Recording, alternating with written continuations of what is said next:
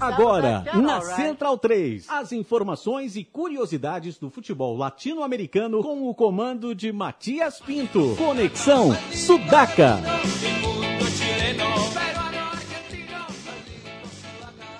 Olá, muchachos! Mais uma sexta-feira que estamos recebendo vocês aqui nos estúdios Central 3, Sócrates Brasileiro.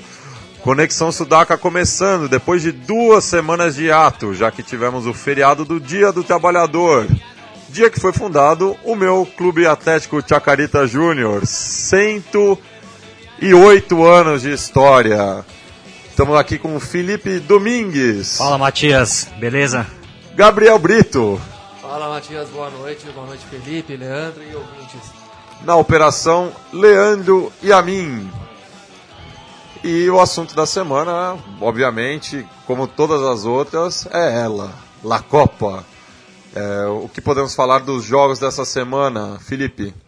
Bom, começar pela derrota do Cruzeiro, né? Contra o São Lourenço lá no, no Evo Gasômetro.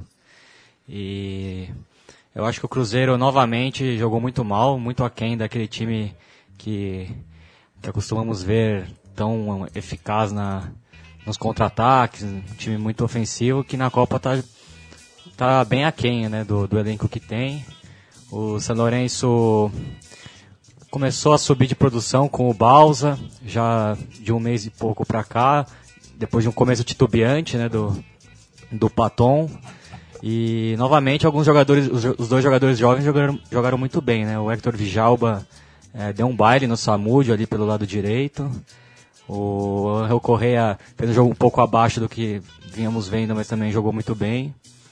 Eu estranhei muito a postura do Cruzeiro, muito defensiva, é, apostou muito no contra-ataque. O, é, William que roubou a posição do Dagoberto muito preso na marcação do Buffarini, que é o lateral direito que sobe que apoia muito ao ataque. O, pelo outro lado também o Emmanuel, o Emmanuel Massa é um lateral que, que também mais de vocação ofensiva. E acabou prendendo muito o Everton Ribeiro também por aquele setor. É, o Henrique e o Lucas Silva também ficaram muito presos. É, no contra-ataque também o, o, Júlio Batista participou muito pouco do jogo. Mesmo assim, o São Lourenço teve um domínio do jogo, mas não, não criou tantas situações assim, né? O, o São Lourenço também respeitou muito a equipe do Cruzeiro. O, o Balsa até tinha dito antes, né? na mídia argentina que temia muito o contra-ataque do, do Cruzeiro. Tanto é que depois que saiu o gol do, Cruzeiro, do, do São Lourenço ali no, aos 20 minutos do, do segundo tempo, o São Lourenço recua e, e tenta segurar esse 1 a 0 né? Agora no jogo de volta acho que o Cruzeiro ainda tem chance de, de reverter essa situação, mas vai ficar bem, bem difícil, né? E curiosamente, né, as melhores partidas que o Cruzeiro realizou nessa Libertadores foram de visitante. Contra times que se expõem mais, né? Com time contra a Laú, que é um time muito ofensivo. E o São Lourenço, dos times argentinos, é um junto com o Arsenal, acho que são os dois times mais assim cautelosos, mais é, rústicos, né? O, o, Nils e o Vélez, que eram os times mais e o Lanús também, são times mais ofensivos e já o Arsenal e o, e o São Lourenço são times mais, mais retrancados. Né? E Felipe, você que é um cara que acompanha bastante a tática, né? Gosta de ah. ver o trabalho dos treinadores, valoriza muito esse quesito. O que você acha que mudou do trabalho do Marcelo Oliveira do ano passado para esse, já que o Cruzeiro conquistou o Campeonato Brasileiro com muita autoridade, um futebol bastante ofensivo e agora está é, o... tendo muita dificuldade de criar e tanto de converter os gols, né?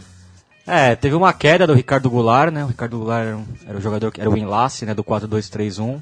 Só que nesse último jogo ele mudou a tática, né? O 4-2-3-1 se transformou num 4-4-1-1, porque o, os dois jogadores que jogavam abertos, né, o William e o Everton Ribeiro, estavam quase na linha dos volantes. O Ricardo Goulart como enlace, né, como à frente dessas duas linhas de quatro, e o Júlio Batista muito isolado, participou muito pouco do jogo. Foi essa diferença tática, mas acho que é mais uma mudança de postura mesmo do time. O time no brasileiro se movimentava muito, o quarteto trocava muito de posição. Esse é um time mais estático, né? E é, também acho que enfrenta esquemas táticos um pouco mais sofisticados, né? O São Lourenço não é a primeira vez que faz os jogos bem difíceis de pro adversário no sentido de ser perfurado na sua defesa, né? Nesse caso, mais uma vez, trancou bem, não teve tanta ambição ofensiva, se preocupou em não levar gol em casa. É, tava jogando por uma bola. Tava jogando por pouca coisa Cara, mesmo. fechando o zero ali. E destaco novamente o. Parecido com o jogo contra o Grêmio, inclusive. É, destaco novamente o bom trabalho da dupla de volantes, o Ortigosa é, e o Mercier, jogaram muito bem, o Ortigosa Que se conhecem desde, desde os tempos de argentinos. Inclusive, o Argentinos foi rebaixado. É, eles foram campeões em 2010 com, com o Borg. Com o Borg, né? O Beat Borg, que infelizmente foi rebaixado na, na, penúltima rodada. É, e esse São Lourenço, em, em, relação ao time que foi campeão argentino, também teve uma mudança, né? O time joga sem, sem um armador de jogadas, com muitos jogadores de lado de campo, né? O Piatti e o Hector Vijalba jogam bem abertos, né? Nas costas dos laterais. E ele gosta de jogar com dois centroavantes fixos, né? O... E, e, e, essa é uma coisa que eu queria te perguntar agora. A, a suspensão do Romagnoli é, acabou, né? Ele cumpriu os quatro jogos, um pela fase de grupo e três agora no mata-mata, e ele já está disponível novamente para o Paton. Você acha que o Paton vai arriscar de, de botá-lo para segurar mais a bola, cadenciar o jogo no Mineirão? Eu acho que ele não vai mudar não. Acho que ele vai entrar com o Vijalba e o Piatti abertos e com o, o Mauro Matos e o Correia como centroavante. Mas acho que deveria, porque o Romagnoli dá um pouco mais de posse de bola para o time consegue dar uma cadenciada para um time que tem uma vantagem de 1 a 0 é importante. É um jogador que é o ídolo, é um referente do plantel. E eu acho que como ele seria um, uma, um ótimo reforço para esse jogo da volta. Não, mas eu acho que ele vai ficar no banco mesmo e o Toledo vai jogar bem fechadinho aqui, tentando segurar o placar, também vai tentar repetir o jogo contra o Grêmio. Se fizer um gol tá quase lá, então Romagnoli deve ser um jogador aí para meia hora de futebol, até porque vamos, vamos convir que apesar da qualidade técnica, ele em certos momentos não consegue aparecer tanto no jogo pelo aspecto físico mesmo, né? Então o Cruzeiro deve fazer um jogo de muita velocidade aqui no Mineirão, imagino eu, né? Na noite de quarta-feira, antes do, do jogo no Nuevo Gasômetro, no Defensores del Chaco, com uma boa presença de público, confesso que me surpreendi, já que o Nacional não costuma é, levar bastante torcida. Acho que muita gente do, do, do Cerro e do, do Olímpia acho que devem ter apoiado a causa nacional. E, inclusive o Nacional nessa Libertadores e na de 2000, do ano passado também, vendeu mandos de campo, né? Foi jogar em Ciudad del Este contra os clubes brasileiros porque queria fazer um troco a mais. Mas agora que passou, né, para a fase de mata-mata, tá fazendo valer o fator casa e conseguiu uma boa vitória contra o Arsenal de Sarandi pelas circunstâncias do jogo, né? já que o Arsenal dominou boa parte do primeiro tempo, o Nacional ainda desperdiçou um pênalti. É... O Torales perdeu no Sim, volante. O Campestini que, que defendeu. Né? É, o... O, o, o, Torales bateu muito mal, mas o, o Campestini foi feliz, esperou o Torales é, bater, já que ele, ele bateu da mesma forma que tinha sido no é, Fortim. O Campestrini tem, ele tem essa fama de ser um grande atarrador de penales, né? Mas depois no gol eu acho que ele acabou no gol falhando. Foi uma né? falha lamentável. Ele que é um bom goleiro e é um dos símbolos dessa, desse, desse Arsenal. Desse né? Arsenal, né? Já está há muito tempo ali no, Jogo de dois timinhos. Timinhos não, com modo de dizer, mas. É, dois, dois times, times bem, bem rústicos, jogam muito da ligação direta. Não é fácil de ver jogar, é, foi, não, sinceramente. Um não, mas não... eu também, eu, pelo que eu, esperava um jogo até pior do que foi. Foi um jogo com bastante chances de gol, é, bastante laicai. O, o Palermo que chegou tentou mudar a forma de jogar, tentou implantar ali o sistema que era do Bianchi, né? Que era aquele jogar com engante, com Martin Rolli. E logo ele percebeu, não, não, é melhor manter o que o, que o Alfaro vinha fazendo e inteligentemente, a meu ver, né? Sim. Ele formou de novo 4, um 4-4-2 em linha ali, é, com o Milton Caralho e o Furt de centroavantes. Eu estranhei o Sperducci jogando pelo lado do campo né, nesse, nesse último jogo, mas o Sperducci foi, fez uma boa partida também. E os dois volantes também jogaram muito bem, o, o Marconi e o Matias Sanches. Que acabou sendo expulso, né? O Marconi é, vai ser fazer grande falta, que ele é o. Nos acréscimos já. É o cão de guarda ali do, do meu campo do Arsenal. E. Mas eu acho que ainda o Arsenal tá vivo, né? O, o confronto ainda tá aberto, mas dentro desse, conf, desse confronto 1x0 é goleada, né? Porque os dois são dois times que fazem poucos gols. O Arsenal, é, se não me engano, tem a melhor defesa da, da Libertadores. É, o, o caralho ainda perdeu uma grande chance. Né? É, ali aos 40 no, minutos do segundo tempo. E novamente, né? Lamentável a, o Milton. O, o Milton, a né? censura. A censura. Acho que a torcida do Arsenal devia lançar um grito. É, Milton é o caralho.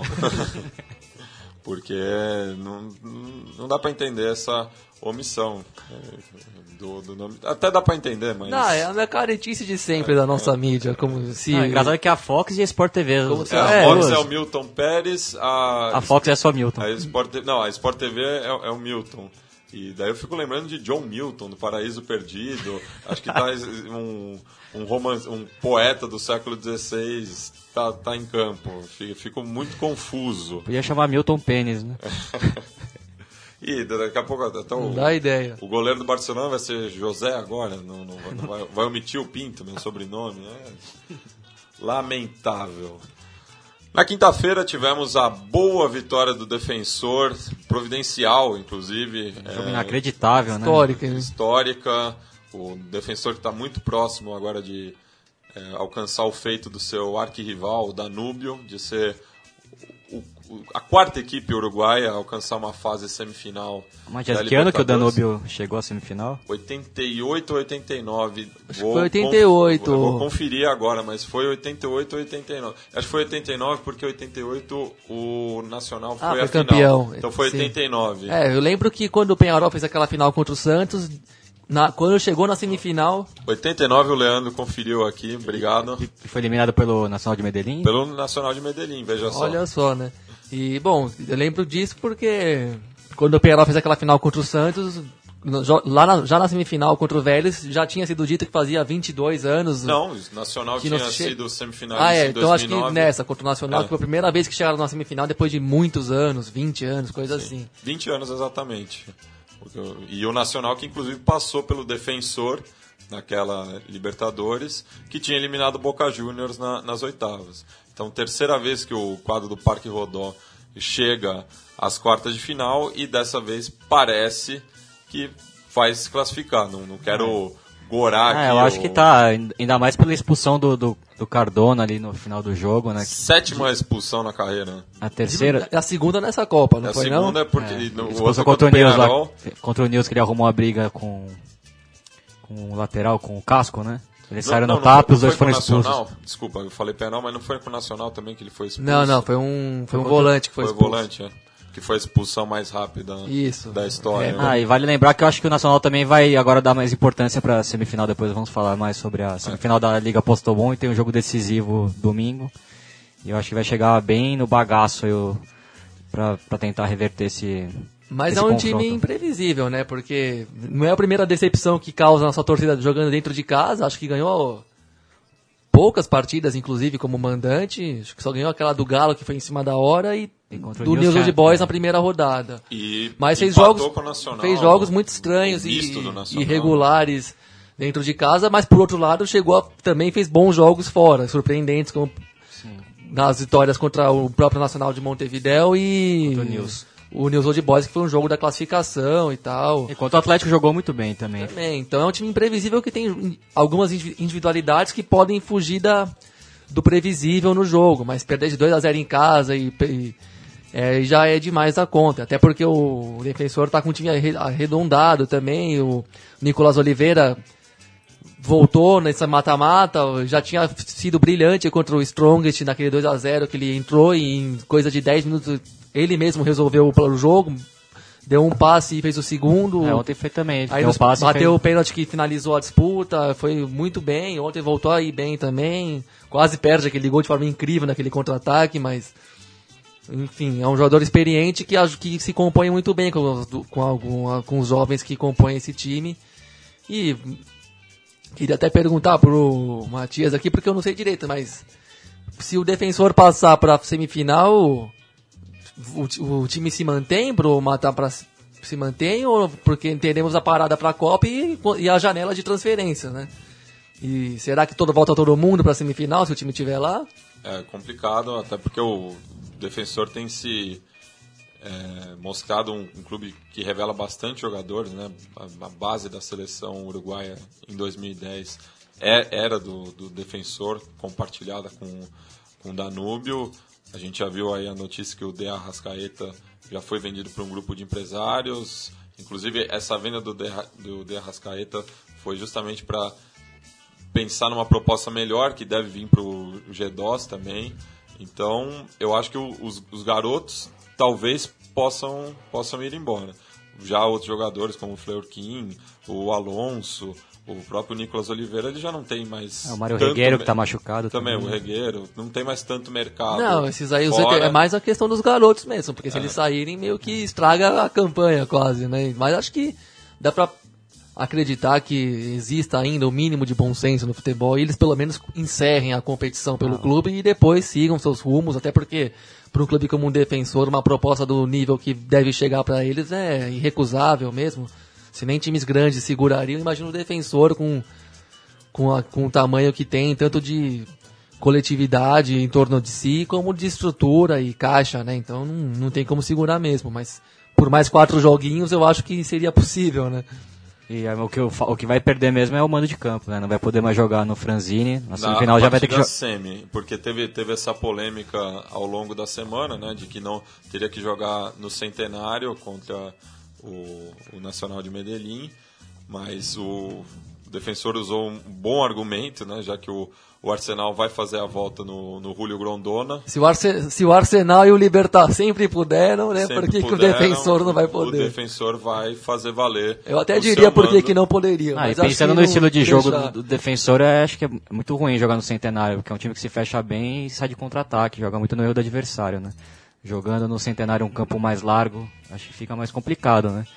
É, mas é o, é o desafio que vai se impor, né? Chegar na semifinal de Libertadores também já é, é uma grande credencial. Quem chega lá, chega inteirão, né? E seria, no caso, cruzaria contra o vencedor de Arsenal e Nacional, né? Ah, então isso. super viável o caminho é, para final. Né? Completamente viável isso, a classificação. Isso se não tiver uma semifinal argentina. Ah, é verdade. Que, não, mas se todo isso não, é verdade. Se o Cruzeiro passa e o Lanús passa, daí forçadamente o Lanús enfrentaria o Arsenal, então a princípio, é o vencedor de Nacional do Paraguai. É, mas se tivermos dois argentinos, dois argentinos de um muda lado, cruzamento. muda o cruzamento. E eu acho que o, o defensor, é, quem, quem vier Nacional do Paraguai e Arsenal de Sarandi, é, eu acho que é mais viável do que se vier, por exemplo, um, um Cruzeiro, né? Um Cruzeiro. Sem dúvida. Mesmo, mesmo o Lanús já é um pouco mais potente. Tem que torcer para manter não, o cruzamento. O Lanús é o único que o defensor não pode pegar. Ah, não tem condição. Não tem condição porque está do outro lado da chave. Ah, mas convenhamos, o Lanús acho que se complicou, acho que quase ah, impossível ah, classificar. É.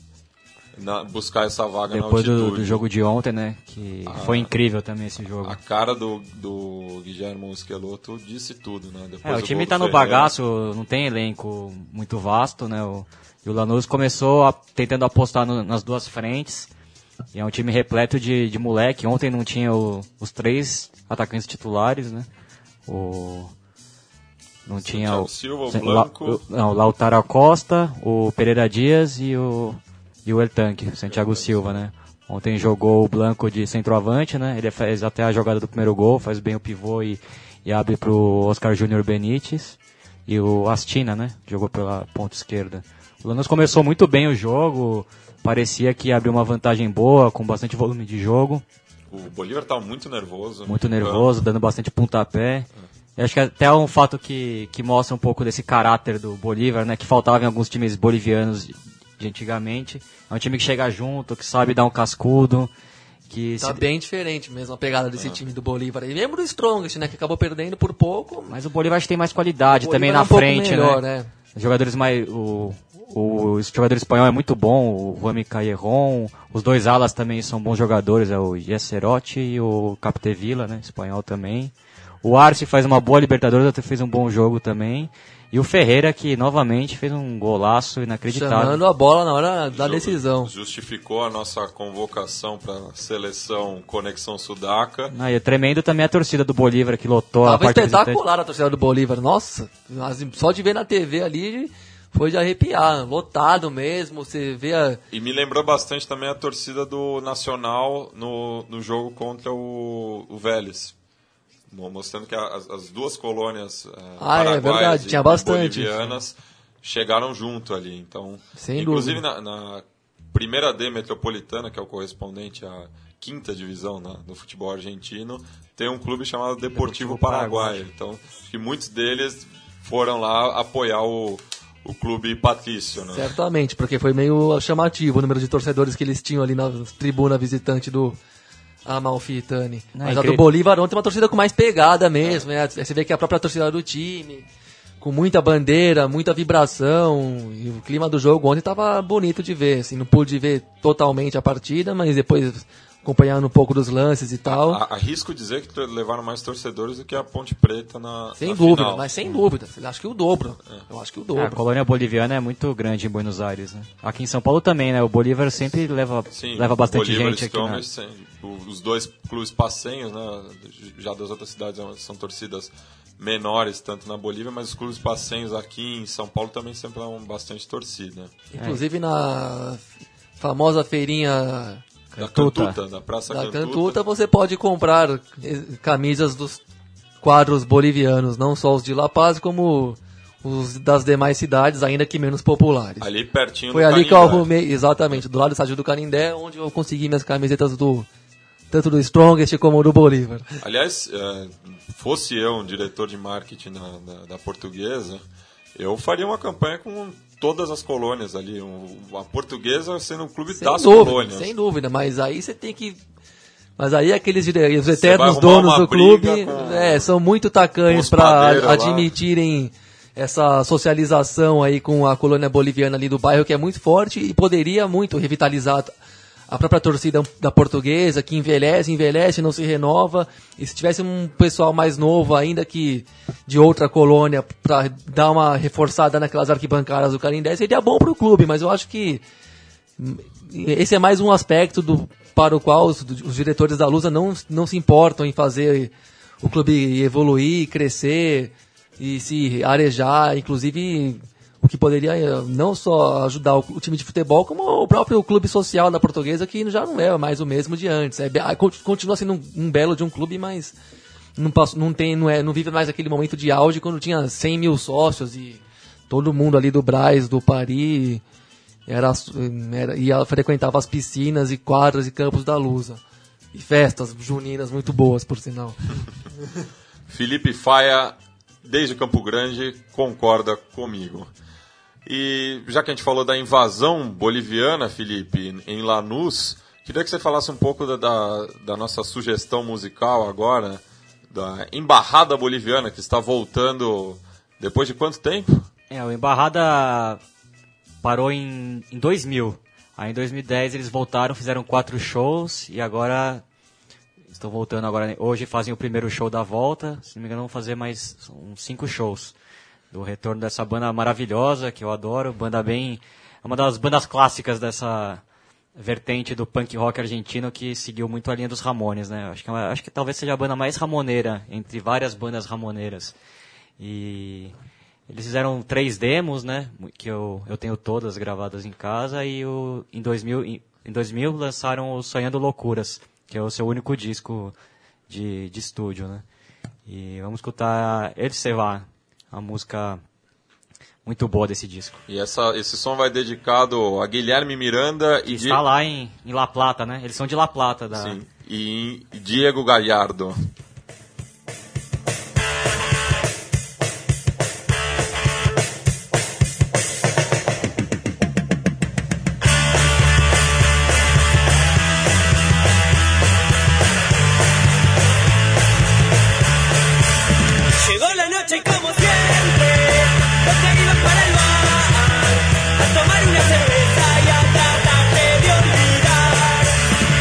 que el tiempo está pasando y la vida se te va.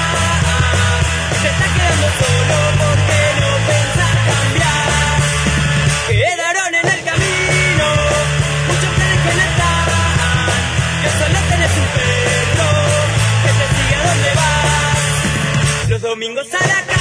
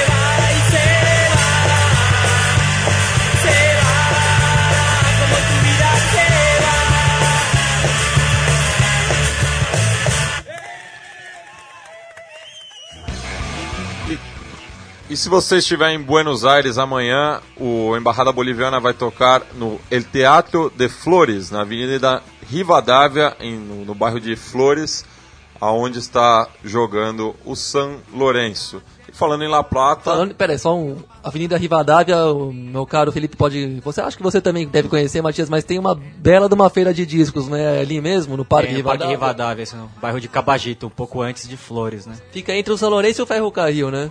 Tem vários clubes ali perto. É, o- é mais perto do. A feira é mais perto do, do Ferro Carril, né? é, Avenida Rivadavia 7806. É, a então Riva- é bem, bem pro sul. E um bairro É. bem gostoso de passear, bem milongueiro, você pode achar não só essa feira aí, como casas de tango e se desfrutar bastante da Lá no- cidade. No, final dela, lá no norte dela, tem ali perto tem o estádio do All Boys, né, em Floresta.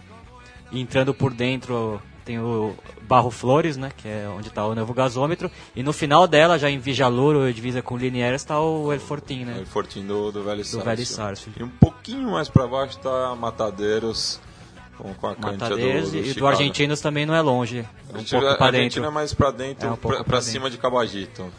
É, entre Floresta e Cabagito ali. Bueno, falando em La Plata, não tem como não falar da grande campanha que o Rinassi Esgrima La Plata está realizando, logo depois de subir da segunda divisão, depois de três anos longe da elite. É, um trabalho do, do Pedro Trolio exemplar, amigo da, da mãe da presidenta, Cristina Fernandes Kirchner. que- Torcedora do Tripeira. que é torcedora tripeira, torce para, para o Lobo. E o, o Rinassi que pode vencer o seu primeiro campeonato argentino na era profissional, né? É, e curioso que acho que a grande arma do, do time é exatamente o conjunto, né? É praticamente o mesmo time que jogou a B Nacional na última temporada. Se não me engano, nove titulares fizeram parte do, do ascenso, né? É um time tecnicamente limitado, joga muito no erro do adversário. O Trollio armou duas linhas de quatro, aquele esquema tradicional. O Trollio sempre foi um, um treinador caracterizado pelo, pelo jogo um pouco mais defensivo, né? É, se não me engano, é a terceira passagem dele pelo ginásio, né? E agora o ginásio tem uma tabela difícil, né? É, pega o Quilmes, em um jogo que o Quilmes precisa vencer, porque o Quilmes está brigando pelo rebaixamento, é um jogo chave. Contra o rebaixamento. É, né? contra o rebaixamento. e o último jogo do Quilmes é justamente contra o River no Monumental. Então, é boa, não é boa coisa ter que decidir a vida contra o River, que talvez seja, seja o jogo do campeonato pro River. O Quilmes de Caruso Lombardi que pode ser o fiel da. e o da Caruso que é torcedor do Estudiantes, do né? Estudiantes, confesso. Confesso. Mas o Rinácia reta termina final. sua participação enfrentando o Boca Juniors é, no Bosque Talvez de o La último, Plata. o último jogo como profissional do Riquelme, né? Que ainda tá esse impasse se o Riquelme renova ou não. E muita Mais uma vez o impasse da renovação ou não do Riquelme, né? É, O problema é que a torcida comprou a briga a favor do Riquelme, houve até um bandeiraço pelo Riquelme continuar. E, se não me engano, esse domingo é o último jogo do Riquelme em La Bombonera, né? Contra o Lanús, domingo.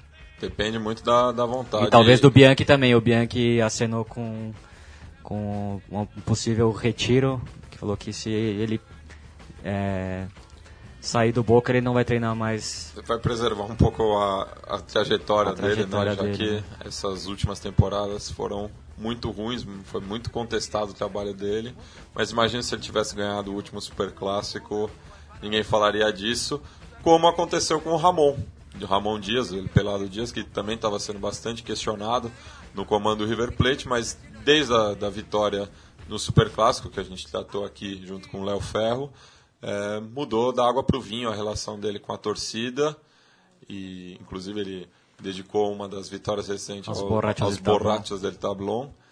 Ah, mas o Ramon, Dias é, o Ramon Dias é um ídolo é, eterna do, do River, né? Tal qual o Bianchi.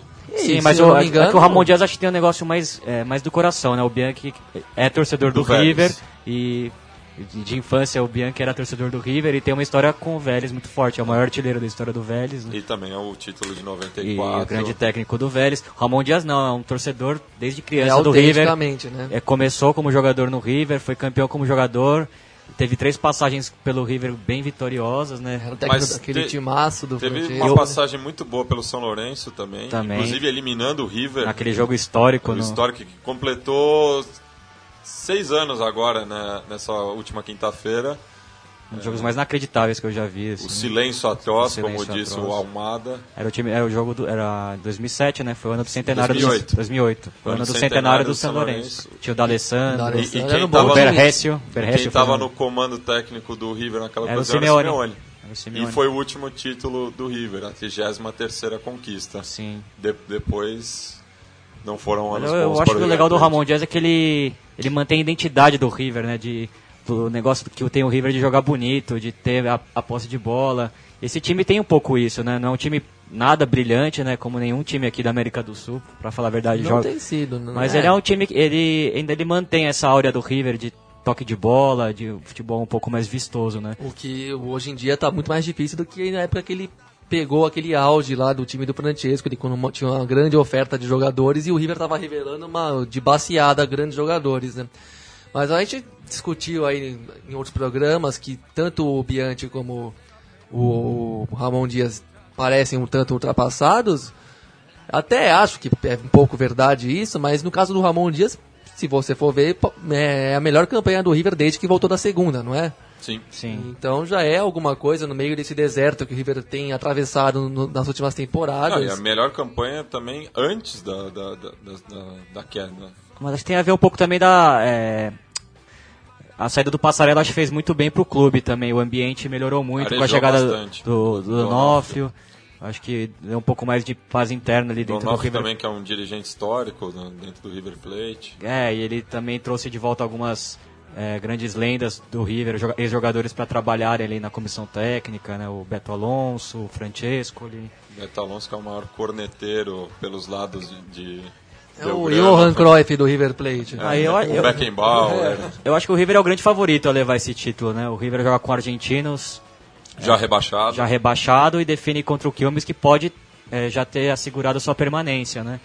E o problema do River é que para esse jogo tem quatro desfalques, né? Os dois colombianos, né? O Balanta e o Teófilo estão machucados.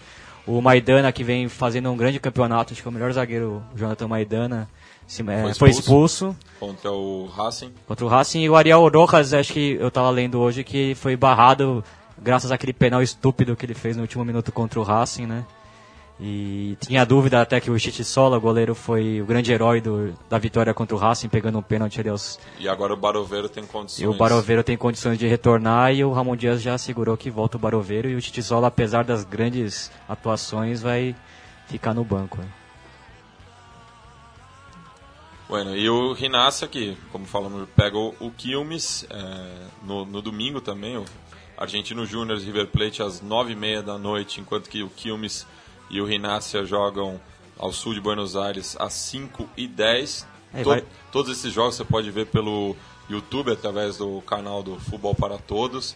Transmissão com muita qualidade pra- É, muito bom, né? pela internet. E não digo só pela qualidade da imagem, mas pelas intervenções também do, do- do- dos jornalistas.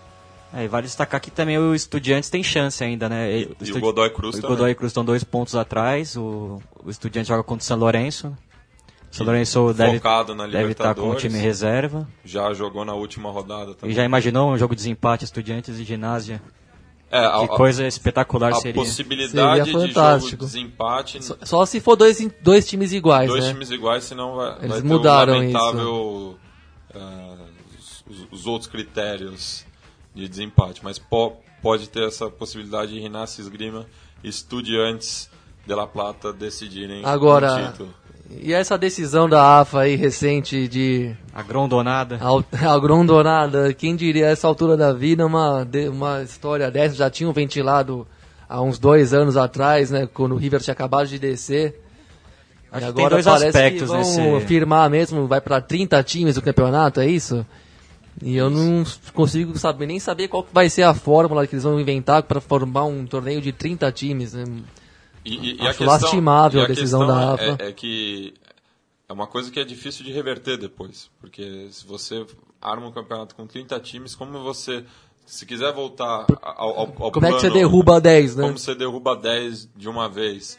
E até está se discutindo muito agora na Argentina de como os, os clubes que estão brigando para o rebaixamento na próxima temporada vão se comportar.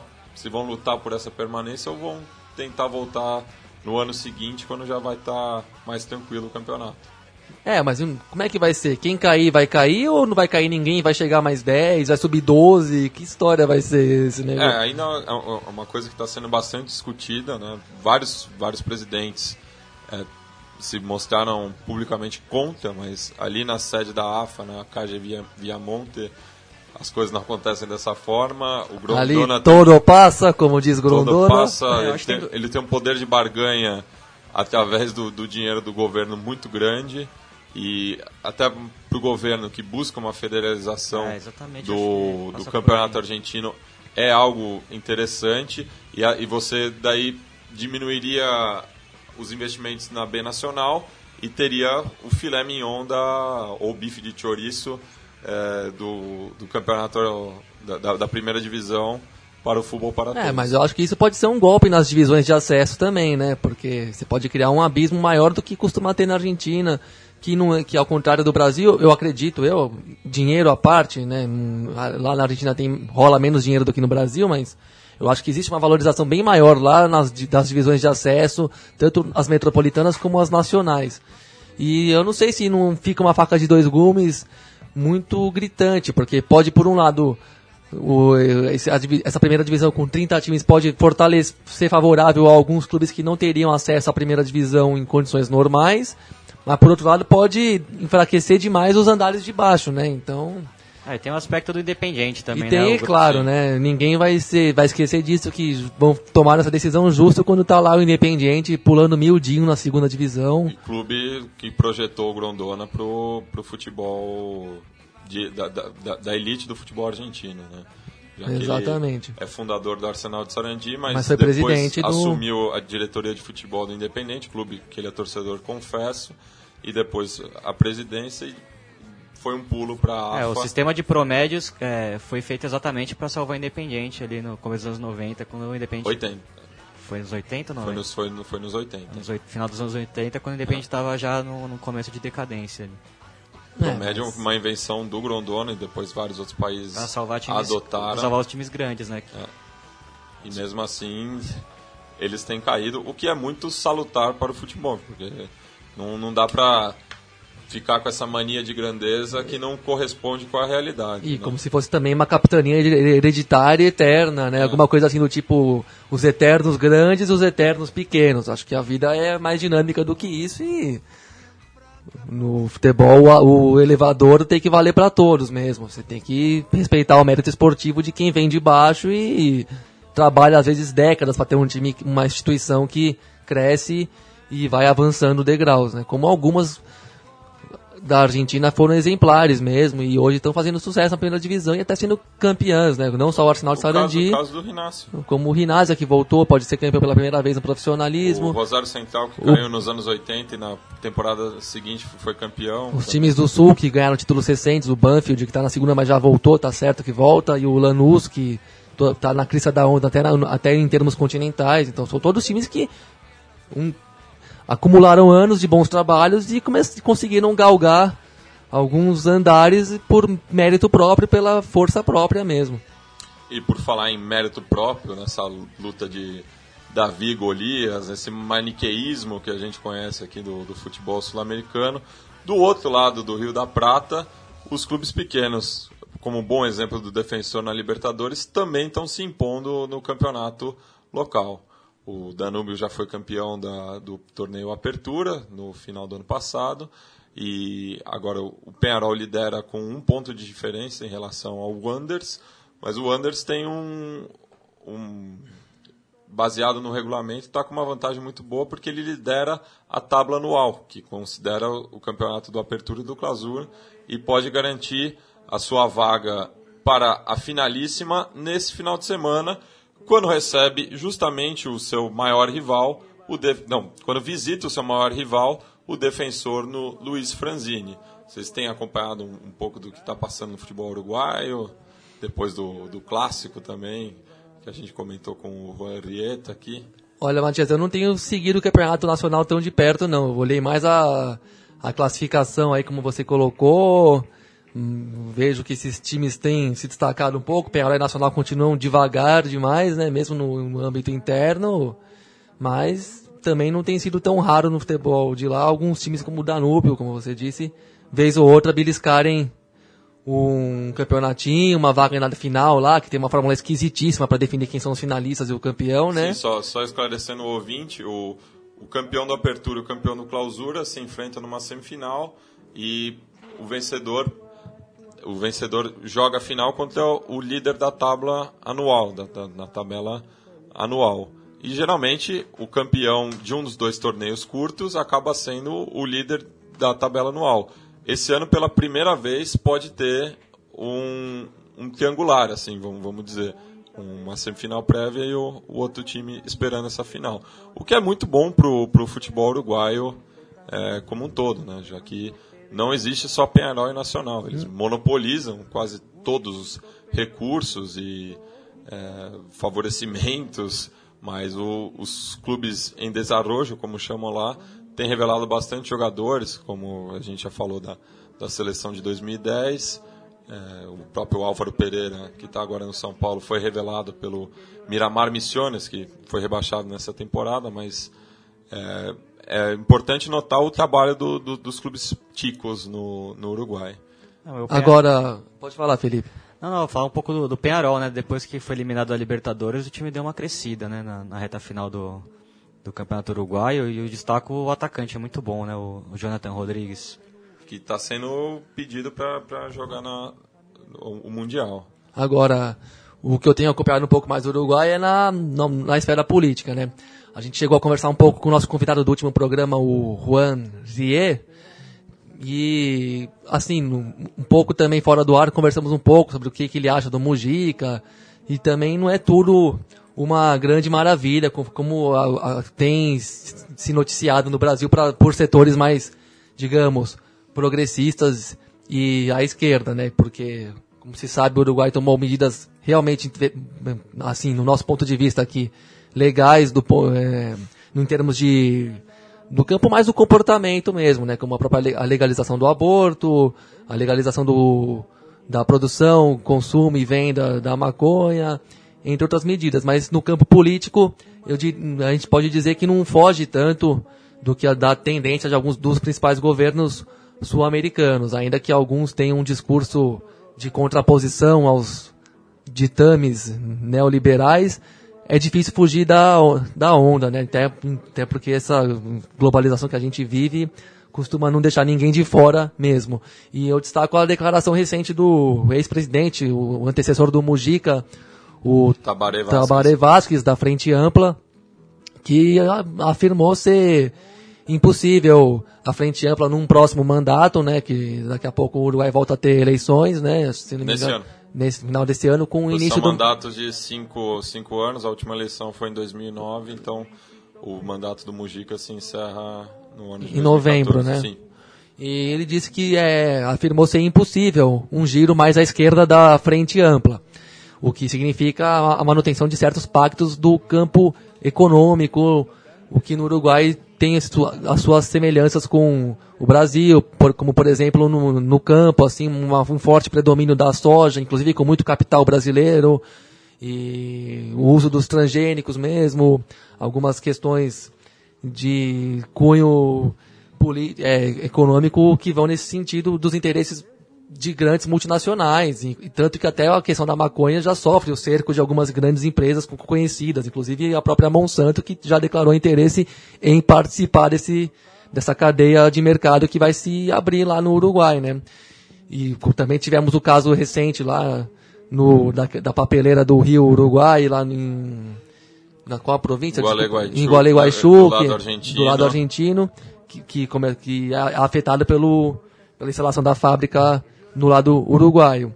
E no campo, e no, e ali em Montevideo também, né, tem o, também tem, apesar de ser uma cidade menor, de problemas sociais um tanto menos, é, menos amplificados do que aqui, mas são semelhantes. Inclusive tem movimentos que se queixam bastante da violência policial em alguns distritos periféricos da cidade.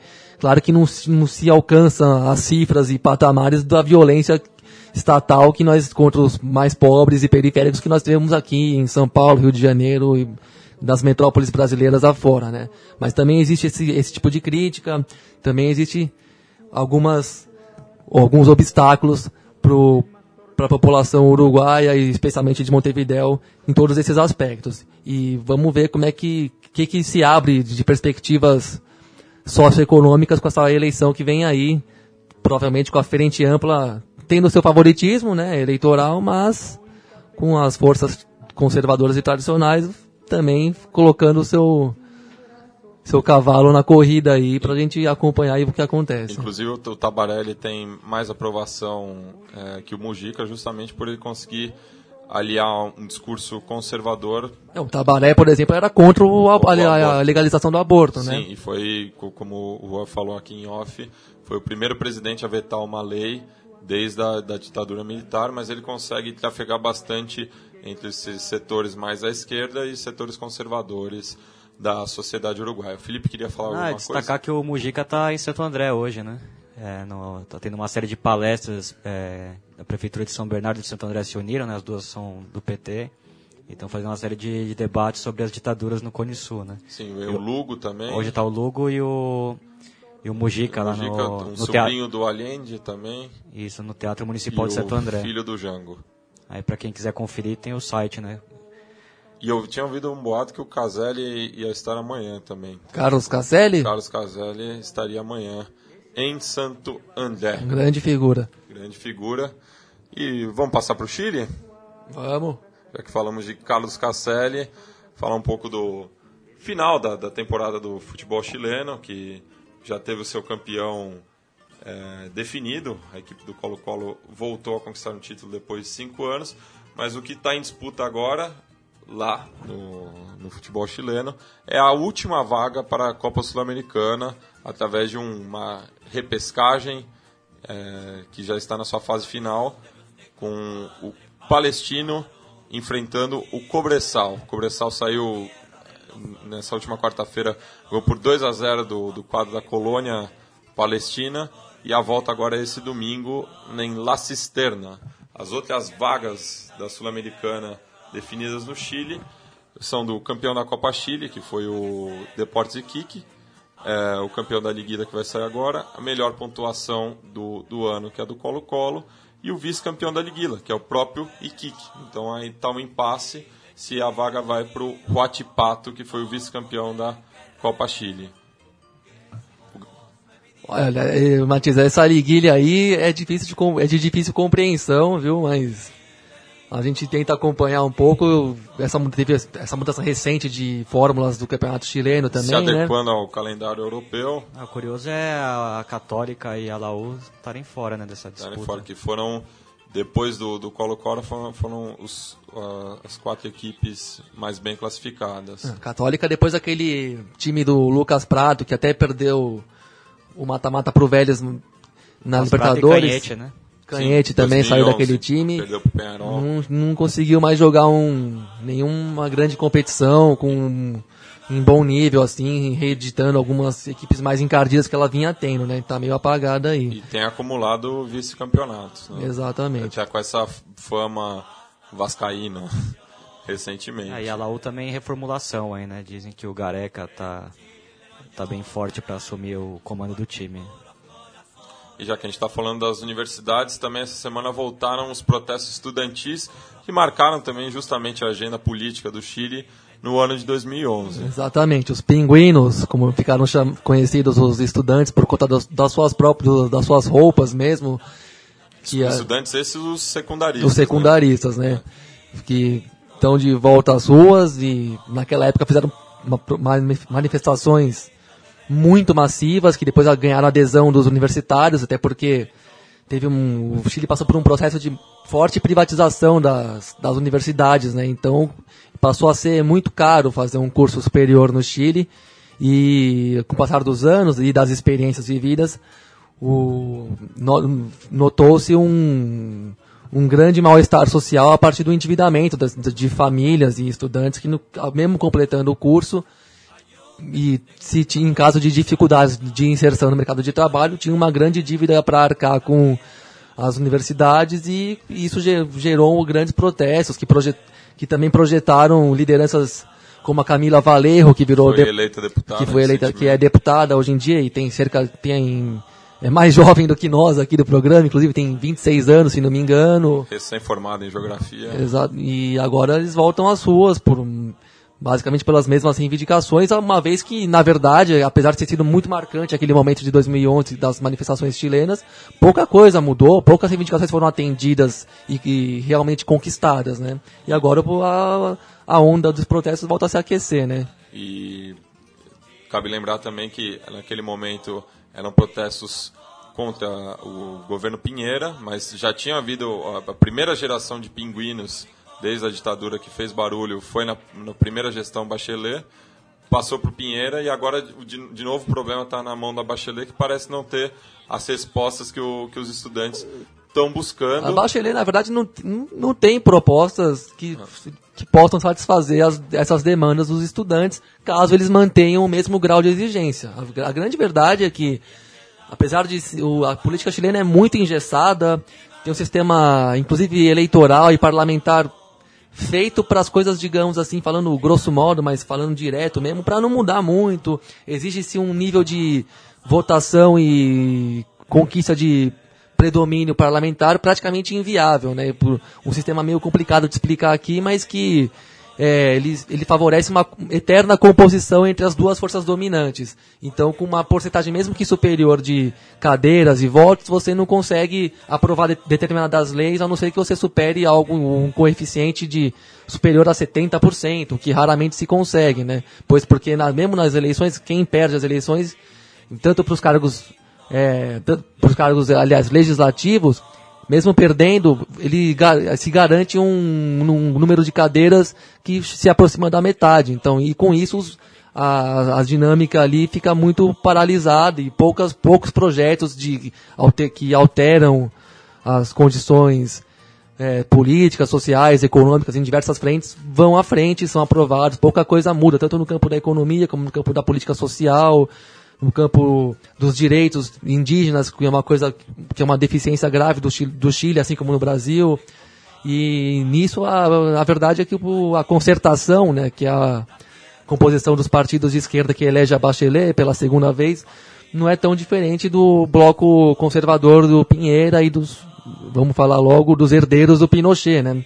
E, tanto que, por incrível que pareça, a, a Bachelet jamais ameaçou suspender a lei antiterrorista que até hoje criminaliza o Mapu, os, os índios Mapuche. Mapuche que lutam pelo pela retomada de seus territórios, assim como diversas etnias aqui no solo brasileiro, né? Então, é um governo que não gera muitas expectativas no, de alterações significativas no, no, no campo político do país, na economia menos ainda, e nos direitos sociais só com muitas e muitas pressões para arrancar alguma coisa aí, né? E como está nesse começo de mandato, não- acredito que não seja tempo ainda de conseguir grandes resultados, infelizmente. Vão ter que tanto os estudantes chilenos como qualquer, quaisquer outros movimentos populares vão ter que conseguir angariar grandes e potentes mobilizações para arrancar medidas realmente novidadeiras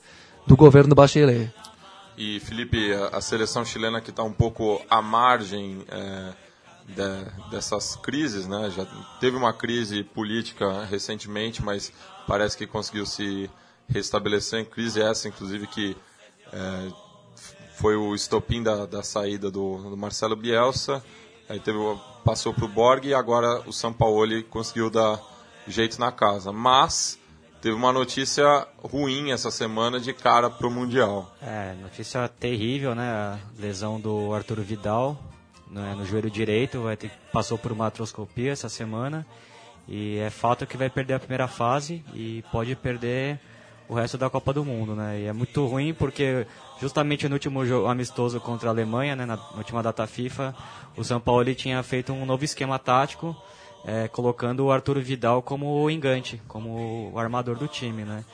É, claramente o São Paulo cansou de esperar por um por um, pelo, pelo Valdiga e pelo Matias Fernandes também, né? Que já, já, jogou uma Copa como titular. E tá na reserva da Fiorentina, não, não fez tá mais no seu melhor momento. E não, digamos que esses dois clássicos camisas 10 chilenos são bons jogadores, mas não são dos mais dedicados, especialmente o nosso amigo palmeirense aqui. Mas mesmo assim o Chile ainda tem bons jogadores de tem. meio campo, no, não do mesmo nível do, do Vidal. Não, mas ainda bem que pelo menos pro, pro Chile, né, o Arangui está jogando, jogando muita bola, bem. né? E aquele, o Marcelo Dias, que o São Paulo conhece muito bem da, da Laú, o Aranguiz também, né? Os dois jogavam juntos.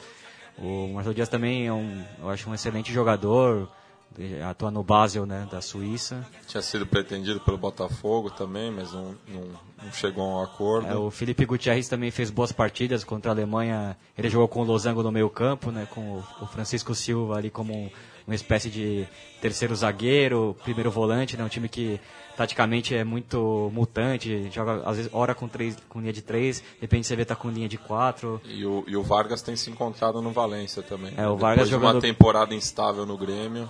É, acabou é, o Vargas é muito instável no âmbito dos clubes, mas na seleção ele sempre joga muito bem, né? Então é um cara que dá para contar mesmo, dá para confiar. É, isso é um fato, é jogar ele e o Alexis na Vai, frente. Tem que jogar os dois mesmo, não tem muito segredo. O São Paulo está tentando achar uma, um centroavante mais de área, né? Dizem que o Pinilha fez um bom campeonato italiano é, pode ter alguma chance ali nos treinamentos prévios. E outro jogador que, que também vem jogando muito bem é o Isla, né? Que foi campeão junto com o Vidal na Juventus e, e jogou muito bem ali pela lá direita. Né? Sim, mas é muito lastimável essa lesão do Vidal, que tem feito grandes temporadas pela Juve, um grande jogador mesmo, como ele se firmou e mostrou para o mundo inteiro. E acredito que acho que é a segunda grande perda, né? Digamos que ainda pode ser revertida na medida do possível, mas é a segundo, o segundo grande desfalque de seleções sul-americanas, né? Acho que só o Falcão Garcia mesmo, pra, em termos de importância, Sim. se equipara ao Vidal para a sua seleção, né? Acho, enquanto que em outros aspectos a, a, nem, não houve grandes perdas nas outras seleções, né? No máximo o Higuaín, que é um pouco dúvida para a Argentina e até... O Di Maria sentiu também lesão essa semana. E o Agüero também. Então, O O Agüero Agüero Sabeja- teve dificuldade a temporada inteira, né? é, o Sabeja que fica com o olho aberto aí. O Salbeja que mande os bastidores, as É, e o favas Gago- e, e o traga o. Carlitos Teves, né? Que inclusive ensejou uma manifestação de rua esses dias aí pela sua convocação. O que mostra que o povo argentino gosta mesmo de um panelaço. né? E fechando o programa agora, a gente vai com o som da banda Fóssil, que está lançando seu segundo disco, Prende el Fuego, no El Merken Resto Bar, perto do metrô Manuel Montt, na capital chilena, banda do- dos meus amigos Cristóbal Hermosilla, do Moncho Ramoneda e do Camilo Lebre. Eu também mando um salve para dois ouvintes especiais do programa, o Douglas Seconello, que mandou uma mensagem muito bacana falando para a gente continuar com, com um bom trabalho. Ele que é um dos responsáveis pelo impedimento.org, que escreveu uma crônica muito bacana sobre o jogo do São Lourenço dessa quarta-feira. E também pro É verdade, eu li, muito boa mesmo. Como costuma, como sói ser, as, ser as crônicas do impedimento, né? Cada vez melhores e mais e sempre criativas. E o bom é que o site tem cada vez mais colaboradores. Então é com muita gratidão que a gente recebe esse tipo de palavra desses companheiros. E outro colaborador do impedimento que mandou uma, mens um- uma menção honrosa, que é o Conexão Sudaca, foi o meu xará, o Matias Puerta, que é um sócio do Nueva Chicago perdido em Porto Alegre. É o Matadeiro que está próximo do, do título Então, o da, título B, da, metropo- da B B Metropolitana. Barcelona da B Metropolitana é o que dizem. Aguanta el Torito. Então vamos ficar, vamos encerrar o programa aqui com o som de Fóssil, banda chilena que mistura o rock progressivo com ritmos andinos, é, com o som Prende el Fuego, faixa título do segundo disco deles. Hasta! Hasta. Abraço.